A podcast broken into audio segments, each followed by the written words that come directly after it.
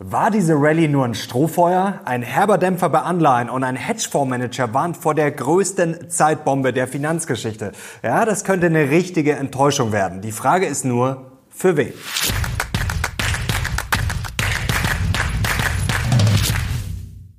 Servus Leute, willkommen zum aktuellen Briefing. Heute gibt's ja die heißesten News und Charts rund um die Börse und wir müssen heute schauen auf Warnungen, Warnungen, Warnungen. Ein Hedgefondsmanager, der von Nassim Taleb beraten wird, ja, der warnt vor einer richtigen Zunderbüchse, vor einer Zeitbombe und sagt auch, ja, wenn das passiert, dann geht's schief. Es gab eine richtige Watschen bei Anleihen, ja, da sind die Bären jetzt wieder oben auf, aber es gibt natürlich auch einen Plot-Twist und es gibt Geldideen und jetzt legen wir los.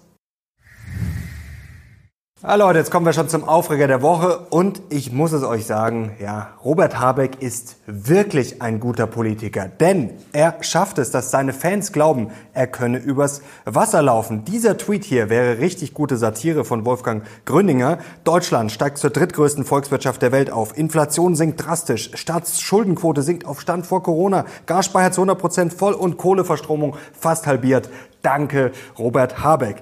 Leider ist das Ganze ernst gemeint. Also wenn ihr diesen Tweet nicht ernst nehmt, dann gebt doch mal Daumen nach oben. Ja, das ist natürlich höchst naiv, ist gerade abzufallen, dass Deutschland Japan als drittgrößte Volkswirtschaft überholt hat. Ja, da müsste man ja erstmal was über Japan, Yen und Co. wissen. Aber geschenkt. Was interessiert echte Habeck-Fans die Realität? Ja, wenn man auch an Märchen glauben kann. Und zwar an das Märchen hier, wie Robert Habeck alleine die Inflation besiegt hat.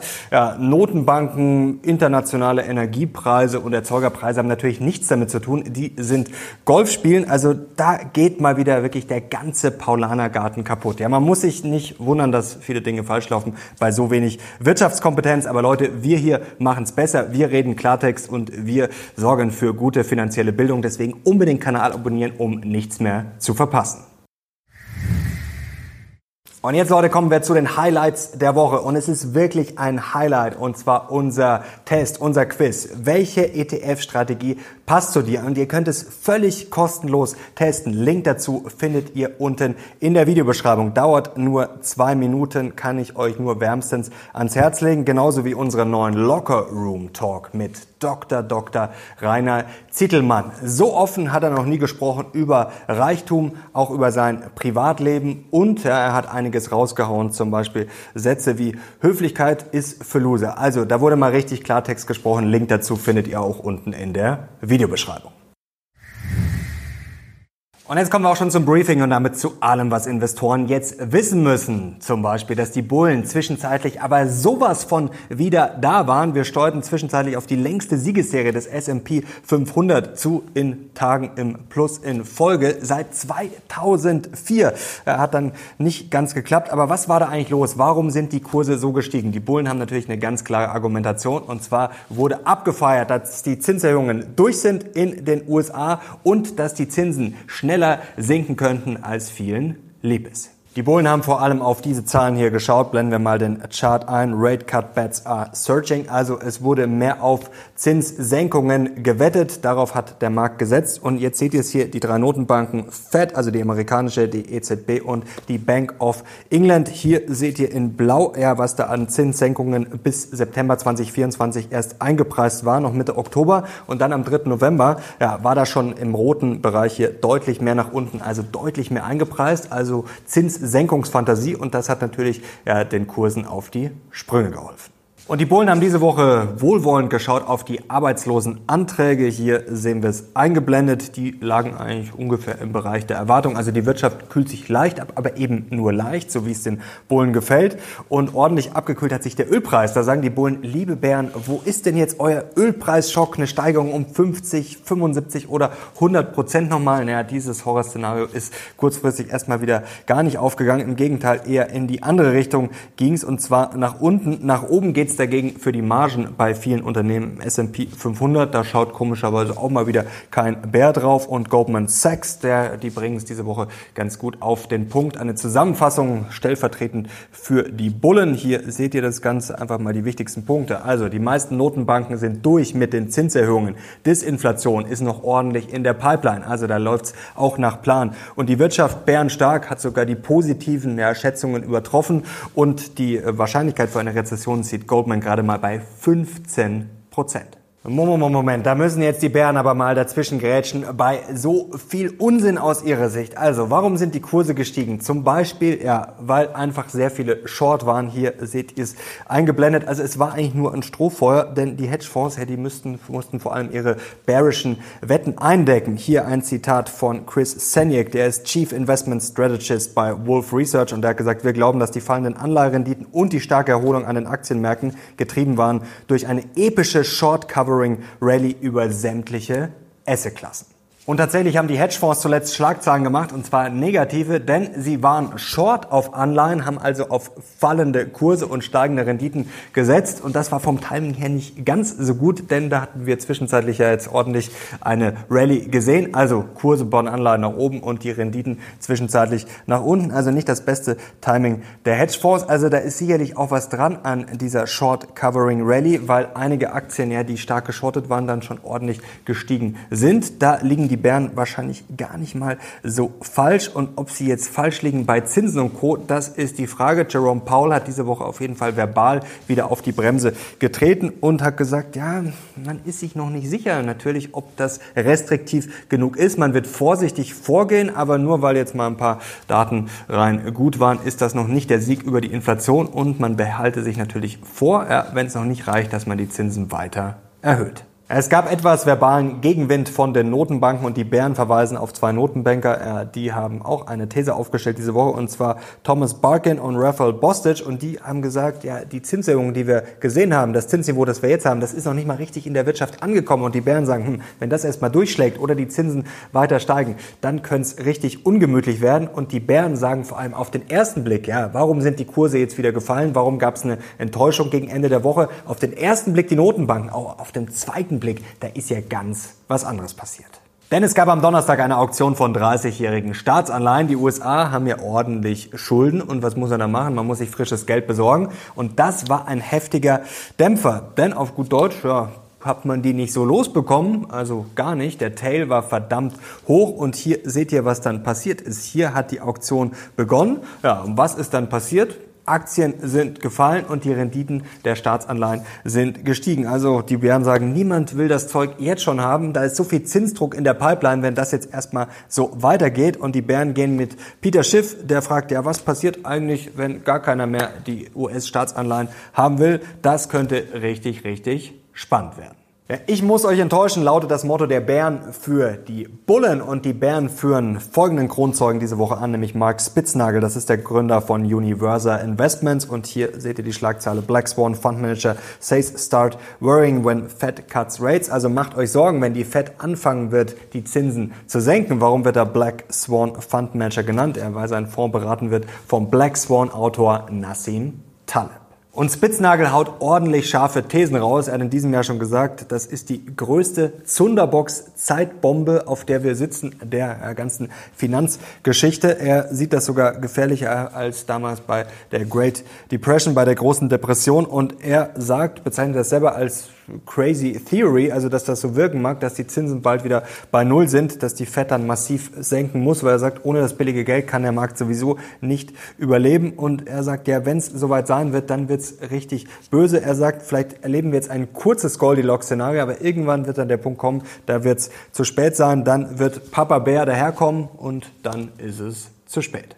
Und einige Bären werden jetzt schon nervös, weil sie auf diesen Chart diese Woche geblickt haben. Und da seht ihr global, ja, werden die Zinsen schon gesenkt und zwar so schnell wie zuletzt im August 2020. Also die richtigen Hardcore-Bären sagen, oh, da kommt jetzt schon was ins Rutschen. Schnallt euch lieber an und holt das Popcorn raus, vor allem wenn ihr an der Seitenlinie steht und Short seid. Und die Bären sagen, ja, warum meint ihr denn, dass Warren Buffett so viel Cash hält? Die Barmittel lagen Ende September bei 157,2 Milliarden Dollar, ein neuer Rekord. Und die Bären können nur lachen über die Rezessionswahrscheinlichkeit von Goldman Sachs. Dann schauen wir auf diesen Chart. Da seht ihr die blaue Linie, das ist Goldman Sachs. Da seht ihr, das ist immer weiter zurückgekommen. Aber es gibt auch eine rote Linie und das ist der Bloomberg Konsens. Und da liegen wir bei einer Rezessionswahrscheinlichkeit schon eher ja, beim Konsens bei einer Wahrscheinlichkeit von knapp 60 Prozent. Und die Bären schauen nach China. Ja, China zuletzt wieder in die Deflation gerutscht. Also da scheint die Wirtschaft ja richtig zu brummen. Die Bären sagen, das ist doch ganz klar, dass die Weltwirtschaft bald richtig absaufen wird. Ja, der Ölpreis ist zuletzt auch gefallen. Da zeigt sich vielleicht auch schon die schwächere Wirtschaft und das jetzt als positiv hinzustellen. Naja, hier Hedgefondsmanager Pierre Enduran verweist auch einfach darauf auf steigendes Angebot, Supply der USA. Ja, das ist der Grund, äh, warum hier der Preis ein bisschen zurückgekommen ist. Nicht, weil alle Probleme gelöst sind. Und die Bären stellen ganz klar eine Frage. Ja, warum sollen denn die Kurse steigen? Also, was haben wir 2022 eingepreist, als die Kurse gefallen sind? Ja, da haben wir die Probleme von 2023 eingepreist. In diesem Jahr, ja, was haben wir da eingepreist? Ja, die Besserung 2024. Ja, die Gewinne sehen ja noch, noch ganz ordentlich aus, aber die Bären sagen, was wird denn jetzt dann eingepreist? 2025, ja. Und was da kommt, ja, das weiß niemand und nach Meinung der Bären wird das richtig riesige Probleme geben. Da kommen die Bullen jetzt nochmal zurück und müssen darauf antworten auf die Bären. Ja, liebe Bären, ich muss euch enttäuschen, sagen die Bullen. Denn China, ja, eine Abkühlung. Ja, wunderbar. Was wird China exportieren in die Welt? Keine Inflation, sondern Deflation. Sehr gut, können wir brauchen. Solange da nicht alles zusammenbricht, ist das sogar eher positiv aus Sicht der Bullen. Und die Bären unterschätzen einfach einiges, nämlich was investiert wird, gerade in den USA. Kann es da überhaupt eine Rezession geben? Hier Total Construction Spending, das geht immer weiter nach oben. Es wird gebaut, es wird investiert. Also Rezession sehen die Bullen da überhaupt nicht. Und wenn doch alles so schlimm sein soll, Zinsen und Co., alles so gefährlich, so ein riesen Pulverfass. Naja, es gehen schon mehr Unternehmen pleite, das sehen wir hier. Aber es ist zuletzt im Oktober sogar zurückgegangen. Also wo ist die große Katastrophe. Hier das Durchschnitt, der durchschnittliche Credit Score in den USA hat zuletzt einen Allzeithoch erreicht. Also nach großem Zusammenbruch sieht das für die Polen gerade nicht aus. Ich muss euch enttäuschen, sagen die Bullen, denn die zittrigen Hände, ja, die sind schon längst ausgeschüttelt. Schau mal auf diesen Chart und da seht ihr hier in grün Retail, also die Privatanleger, ja, die haben zuletzt im Oktober mehr Geld abgezogen als in irgendeinem Monat in den letzten zwei Jahren. Sie haben 16 Milliarden Dollar an Aktien verkauft und das ist fast das Doppelte von dem, was sie im September verkauft haben. Das sind jetzt ganz aktuelle Zahlen von S&P Global Market Intelligence. Und jetzt kommen wir auch schon zum Mindblow und damit zu dem, ich muss euch enttäuschen, schlechthin. Denn wir drehen das ganze Narrativ heute mal ein bisschen um. Die sinkenden, möglichen sinkenden fallenden Zinsen werden ja oft als Katastrophe hingestellt, als mögliche Katastrophe wie von Herrn Spitznagel.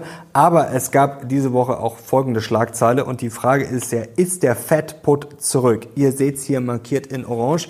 Bulls get an insurance policy, wenn sie bei der Wirtschaft sich sozusagen verschätzen, bei der wirtschaftlichen Entwicklung daneben liegen. Also es gibt für die Bullen sozusagen eine gewisse Versicherung und das soll der Fed-Put sein. Der ein oder andere wird sicherlich wissen, was das heißt. Ich erkläre es euch gleich, aber hier Ben Laidler von eToro hat das auf den Punkt gebracht. Also die Notenbanken sind endlich wieder handlungsfähig. Also wenn es jetzt vor sechs Monaten in die Grütze gegangen wäre mit der Wirtschaft, wenn wir da in eine heftige Rezession gerutscht wären, ja, dann hätte man die Zinsen wahrscheinlich nicht senken können. Aber jetzt, wenn das jetzt kommen sollte, wenn es richtig dahin geht mit der Wirtschaft, ja, dann sind laut Laidler die Notenbanken handlungsfähig und dann könnte die Fed gegenwirken und die Zinsen senken, um das Ganze zu stützen. Und jetzt schauen wir uns den Fedput mal grafisch an, was das genau bedeutet. Hier wurde jetzt mal ein Sicherheitsnetz, das habe ich für euch aufgespannt an der Wall Street. Also, jetzt setzen wir mal voraus, die Wirtschaft läuft gut und es wird Goldilocks oder wie auch immer starke Wirtschaft. Ja, dann könnten wir Zinsdruck sehen, aber grundsätzlich sollte das für Aktien jetzt keine große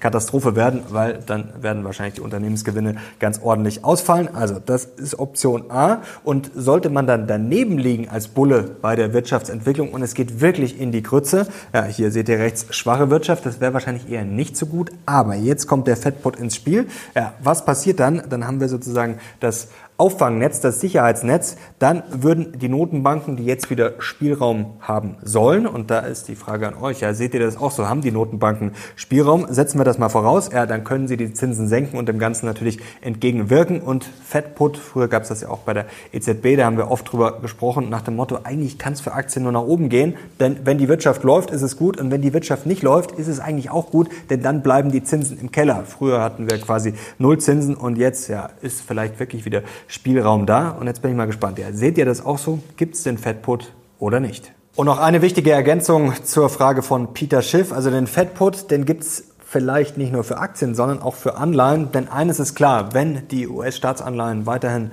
so schwer aufgekauft werden oder wenn das vielleicht schlechter werden sollte, ja, dann wird im Zweifel die Notenbank früher oder später einschreiten. Das kann natürlich dann zu neuen Problemen führen, aber da würde ich mich jetzt auch nicht verrückt machen. Kommen wir zum Fazit dieser Woche. Ich würde mich generell nicht verrückt machen, weder jetzt nach oben. Der eine oder andere hat ja schon FOMO diese Woche bekommen und das habe ich schon in den Kommentaren gelesen nach dem Motto, oh, jetzt ist es wieder gestiegen und jetzt kickt FOMO bei mir mir bitte nicht verrückt machen. Mir ist auch die Euphorie bisschen zu groß bezüglich der Zinssenkungen, was da schon eingepreist wurde. Also wenn es jetzt nicht komplett schief läuft, wenn die Wirtschaft nicht in die Grütze fährt 2024, dann bin ich da nicht so bullisch für diese Zinssenkungsfantasien. Da gibt es vielleicht, wie gesagt, ein gewisses Enttäuschungspotenzial. Kommende Woche haben wir den CPI-Report. Da könnten wir auf jeden Fall wieder Rückenwind kriegen. Energiepreise haben sich zuletzt ja ein bisschen abgekühlt. Also bei den Inflationszahlen, da könnte es Rückenwind geben. Dass die Fed fertig ist mit den Zinserhöhungen, das sehe ich auch so. Also die Äußerungen von Jerome Powell, die haben mich jetzt diese Woche nicht wirklich nervös gemacht. Und bei den Retail Sales auch Zahlen, wo natürlich immer drauf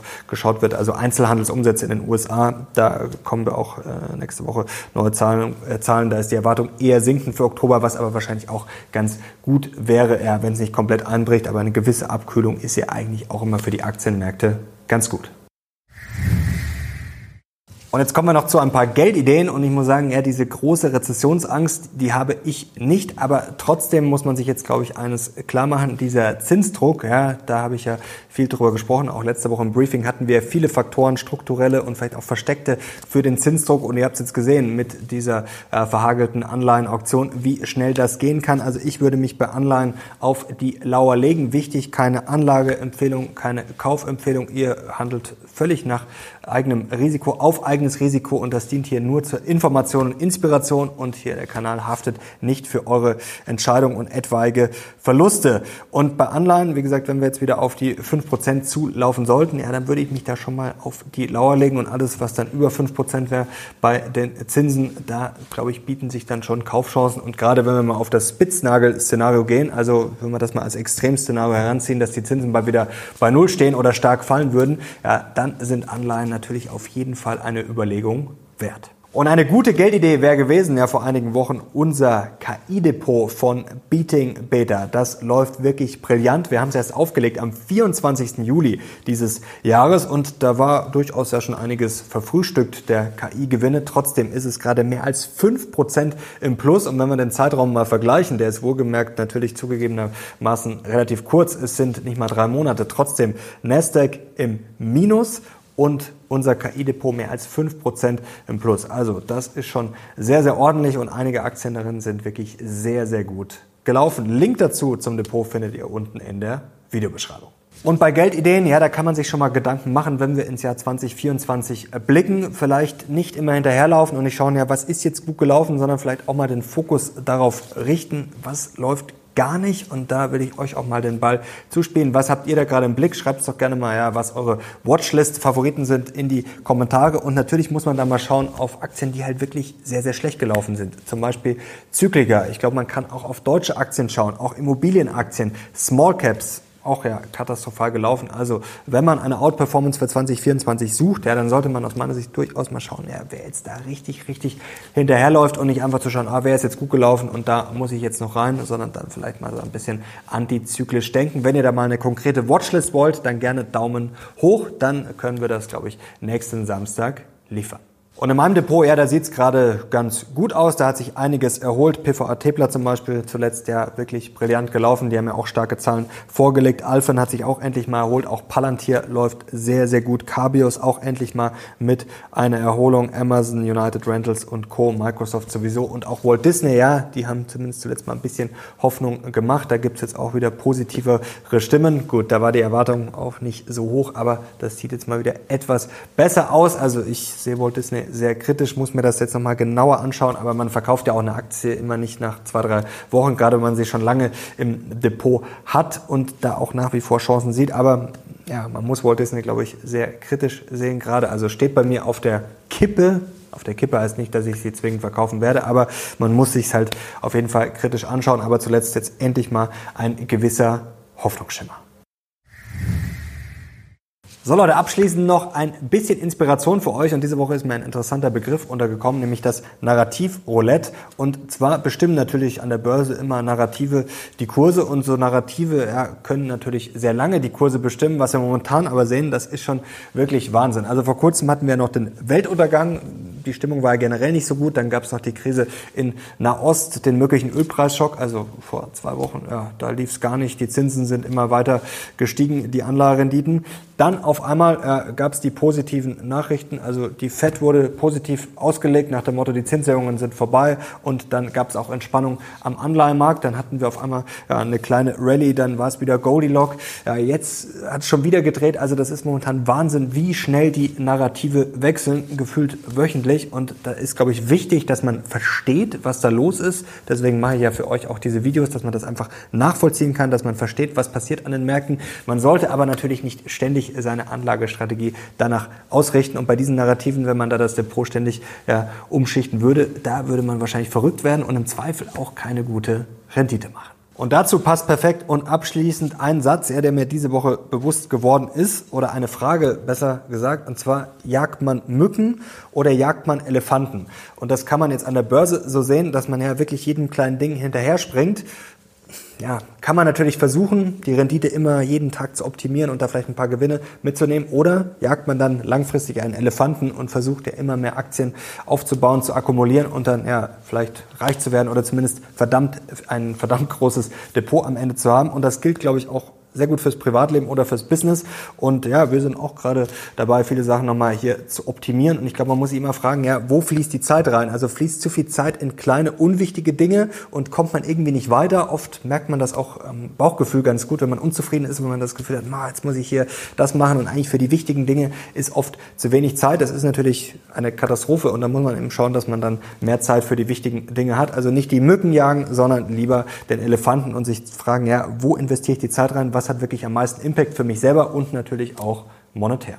So Leute, jetzt sind wir am Ende dieses Videos angekommen. Ich hoffe, euch hat's gefallen und ich bekomme einen Daumen nach oben. Und am Montag gibt's ein sehr, sehr spannendes Interview zum Thema Immobilien. Und ja, die These wird sicherlich den einen oder anderen überraschen, kann ich euch nur empfehlen. Und es ist auch ein Gast, der noch nie auf meinem Kanal war. Also das wird sehr, sehr spannend. Deswegen würde ich den Kanal unbedingt abonnieren. Danke euch fürs Zuschauen und ein schönes Wochenende. Ich bin jetzt raus. Bis zum nächsten Mal. Ciao.